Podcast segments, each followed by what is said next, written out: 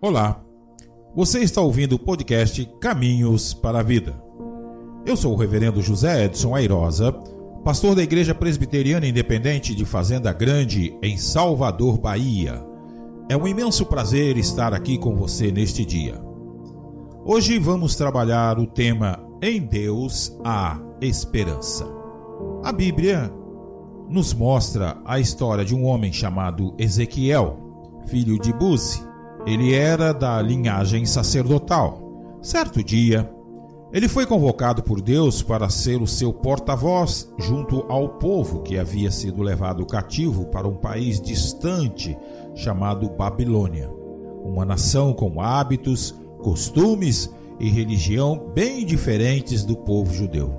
A missão dada por Deus ao profeta Ezequiel não era nada fácil de ser cumprida porque ele teria que levar ao povo uma mensagem de esperança.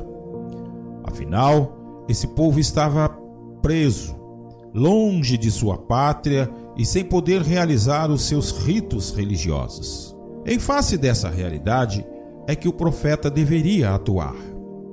Esse contexto desolador que imperava no seio do povo judeu só foi possível ser mudado a partir da fala motivadora de Deus por meio do profeta ao povo. A mensagem transmitida ao povo dizia que Deus iria restituir-lhes a esperança, que seriam cuidados, seriam apacentados, à semelhança de um pastor que cuida e guia as ovelhas por lugares de descanso. Às vezes, muitos de nós nos encontramos sem esperança e apáticos, com o coração amargurado.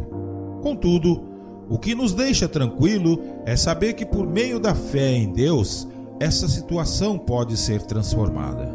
Estamos vivendo dias em que as pessoas estão desenvolvendo síndrome de ansiedade. Estamos com medo e, ao mesmo tempo, nos sentindo inseguros.